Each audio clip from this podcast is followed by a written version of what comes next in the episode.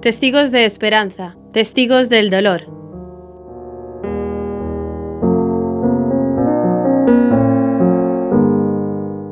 Yo soy Santiago, el padre Santiago, soy militar de profesión.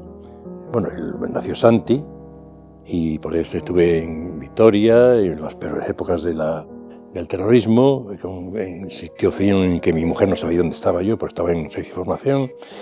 Estuve en Ceuta, estuve en Madrid y acabamos en Madrid aquí en, viviendo en Tres Cantos. Y ahí fue donde Santi eh, conoció el seminario de Getafe. Era muy bueno, era un chico muy bueno, obediente, no ponía pega nada muy comunicativo con los amigos, los amigos se volcaba siempre, pero en casa pues se invitaba a hacer las cosas que les mandaban, obediente siempre.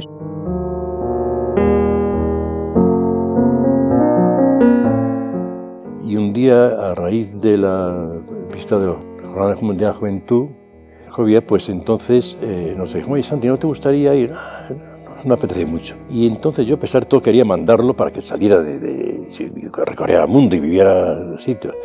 Y entonces fui a hablar con el párroco de nuestra parroquia de Descantos y le dije, oye Antonio, la parroquia realiza un viaje a Cracovia y tal.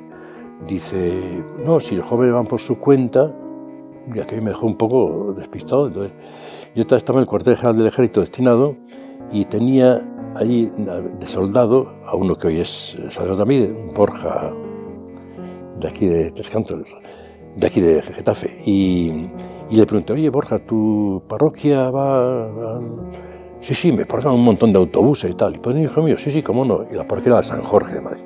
Y ahí fue como, le mandamos, le mandamos, o sea que, y ya vino, vino ya un poco tocadillo. Y ya viniendo, después al llegar aquí nos dijo, oye, ¿podría ir el fin de semana a Cuba de la Sagra con los chicos que conocía? Pues sí, vete, claro, se iba los fines de semana y luego ya en una pequeña ficción a Covadonga, con el padre, entonces Rafael el hoy obispo de Cádiz, pues ahí vino tocado. Ya cuando un día nos llamó la, ya terminando los estudios, nos llamó la tutora y dijo, oye, sé lo que quieren ser todos los alumnos de la clase, menos tu hijo. Entonces dije, bueno, ¿y eso? No es que no dice nada. Dice, Santi no quiere ir al seminario. Ah, pues muy bien, ya está. Y así fue. Y entré en el seminario después de una llamada del Señor a través de la Virgen en Codanga, pues con 18 años, muy jovencito también. Y para mí la experiencia del seminario pues fue muy decisiva porque marcó lo que es ya todo el, transcurso de lo que es mi vida, ¿no?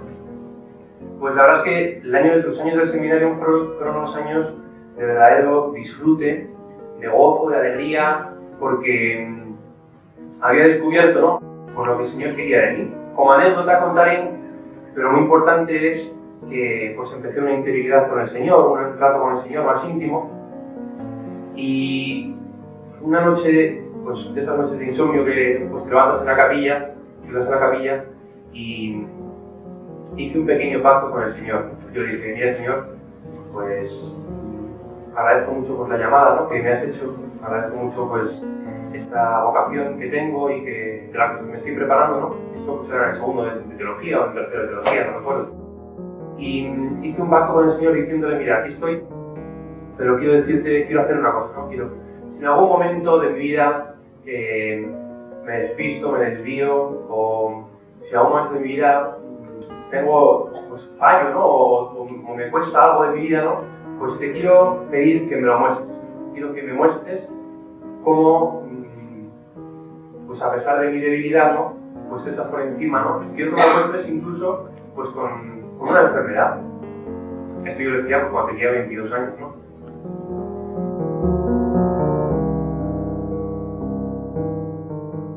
Y cayó por aquellos tiempos un libro de Alexia, no sé si la conocéis. Es una chica de, que murió muy jovencita, con 12 años, me parece, hasta 12 años.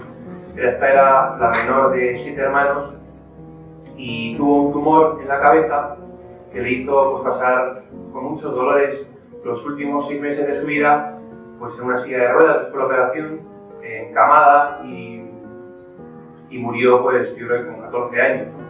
Cayó ese libro en mis manos y, y por eso hice ese pacto con el Señor. Esto lo decía yo creo que un poco inconsciente, ¿no? Pero sabiendo que el Señor, a pesar de mi inconsciencia, pues el Señor escucha, escucha nuestra oración. Y, es un momento pues donde, pues aquí estoy para hacer tu voluntad, ¿no? Y recuerdo una frase que decía esta Alexia, que decía, eh, Jesús, yo quiero ponerme buena, quiero curarme, pero si tú no quieres, yo quiero lo que tú quieras, ¿no? Era una llamada de atención que me hizo pues mucho reflexionar durante mucho tiempo sobre lo que era la vida de esta chica, ¿no?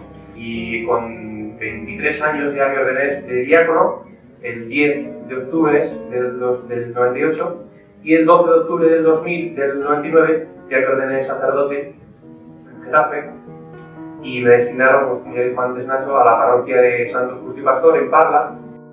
Estuve en, en, una, en una experiencia pues, en Honduras y yo ahí ya empezaba que veía que empezaba a sentirme pues un poco mal, ¿no? Porque durante mi estancia ahí, pues yo en el mes de julio, julio, pues cuando empecé el cocaína ahí, y, y, yo notaba que tenía pues mucho cansancio, que, que me estaba agotado por las tardes ya, y yo lo sacaba todo un poco pues al cambio de clima y todo, pues entonces lo sacas todo a mil cosas, ¿no? El caso de cuando llegué de Honduras y entonces estuve en la parroquia en el mes de agosto y yo me sentía muy mal, ¿no? Pues porque no, con mucha tos, muy cansado. El caso es que fui al hospital, empezaron a hacer pruebas hasta que descubrieron que, bueno, haciéndome una biopsia en el cuello, descubrieron que tenía eh, un cáncer, eh, un cáncer de pulmón. Pues claro, cuando te dan una noticia como esta, lo primero que dices es que, bueno, pues a ver qué pasa, ¿no? Pues tienes un 79% de infección, casi 60%, es decir, está muy extendido. Entonces lo que hice fue pues un acto de abandono en Dios, ¿no? Y dije, bueno, pues es el momento de encomendar mi alma a Dios y decir, Señor, aquí estoy, pues si de fondo mi, mi vocación y mi vida es entregarme a Dios, pues por lo menos que lo sea de una forma real y verdadera, ¿no? Señor, aquí estoy pues, para hacer tu voluntad, ¿no? Y fueron, le hicieron una biopsia en y entonces estuvimos con él, acabó, se fue a los resultados y ya al día siguiente a los resultados le dijeron que tenía un cáncer microcítico pulmón, con células pequeñas y que tenía que empezar ya con la quimioterapia y radioterapia. Pues Montaña un día estaba en casa, estamos los tres en casa, me duele el pecho, estoy cansada, tal. Y dije, bueno, vamos a ver, vamos al hospital de urgencia, a ver qué pasa. Y le detectan exactamente el mismo cáncer que Santi. Los dos. Y, bueno, pues eh, ya se queda ingresada mi mujer ya. Ella le pidió siempre al Señor que le pasara la enfermedad. Pues eh, la llevamos a una clínica particular para que no muriera en casa, para los paliativos, claro, que justo, y, ahí murió, ¿dónde estaba? A las 10 de la noche murió. Santi intentaron, el médico dijo, esto ya no tiene remedio, vamos a suspender la quimioterapia vamos a dar paliativos, porque en dos meses se va a morir. Y justamente en dos meses murió. Y la ya en cama, dos días, eh, con dolores, eh, con muchísimos dolores. A nosotros nos ayudó mucho que los compañeros, cuando estaba hospitalizado o no, y mi mujer igual que estaba hospitalizada, venían a celebrar siempre misa a algún compañero a casa. Y Santi, cuando estaba en casa y podía celebrar misa, y me acuerdo cuando le vi pero un día que estaba celebrando misa, porque ahí malamente sentado, dice que no me acuerdo la fórmula de consagración. Ya cuando el día que se murió, la, víspera de morirse, me acuerdo que estaba el, eh, Rafa Zornoza en casa, le dieron la comunión, y yo no pudo.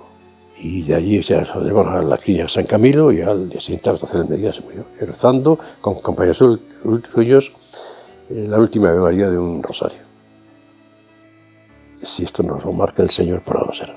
No tengo una respuesta concreta, pero hay que, y, y de no, de, no decaer en absoluto ni delante de, los enfermos en absoluto. Ayudando siempre, cuesta mucho, cuesta muchas lágrimas, pero bueno, ahí estamos. En estos ciclos, con la quimioterapia y con la radioterapia, como tuve un encuentro verdaderamente nuevo con Dios, un encuentro combativo, un encuentro brutal, cara a cara con Dios, ¿no? Una especie de diálogo íntimo y personal con el Señor, ¿no? Yo desde el primer momento pues, me sentía muy unido a Él, eh, en los momentos más duros, pues lo que recuerdo era que agarraba mucho la, una crucifijo que tenía en mi, cama y le pedía a Dios las fuerzas para no bajarme de la cruz, ¿no? Pues me senté en la cama, hice la recomendación del alma a Dios aquí estoy en tus manos, ¿no? Pues sentí una paz, un gozo y solamente por eso yo diría, que merece la pena vivir la fe. Porque sientes una presencia de Dios tan grande que te llena todo, ¿no? Te llena todo el corazón. Bueno, pues después de, de esa experiencia, ¿no? Que pues, recuerdo con un cariño inmenso, ¿no? Todos los días, ¿no? Sobre todo porque es la experiencia no de amar, sino la experiencia de sentirse amado, ¿no? Pues descubres cómo, pues aunque la enfermedad en sí misma es un mal, pues Dios se sirve de cualquier cosa, ¿no? Para transformarla en bien, ¿no? Y cómo, pues, recuerdo que, pues, sufres mucho, ¿no? Porque pasa mucha dificultad, pero a la vez sientes como una, un consuelo tan grande y una presencia tan grande de Dios que lo que hace es, pues, cautivar el corazón, ¿no? Y, y te hace vivir de una forma pues, totalmente nueva, ¿no? No ha salido ni un pescado, pero porque tú lo dices, echaré la red a un lado.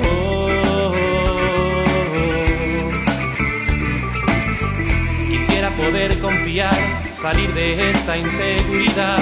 Quisiera poder confiar, cúrame, oh Dios, de mi incredulidad.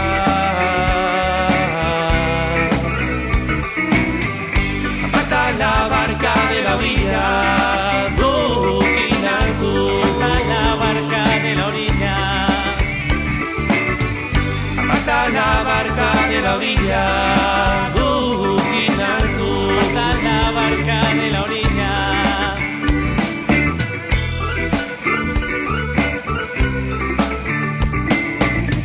El milagro ha sucedido, cien por uno se ha cumplido. Socorred Santiago y Juan, que la red comienza a reventar.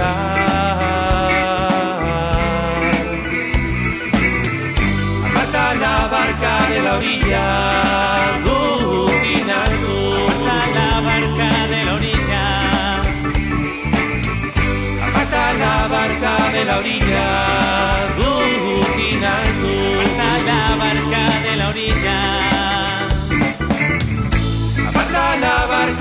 orilla.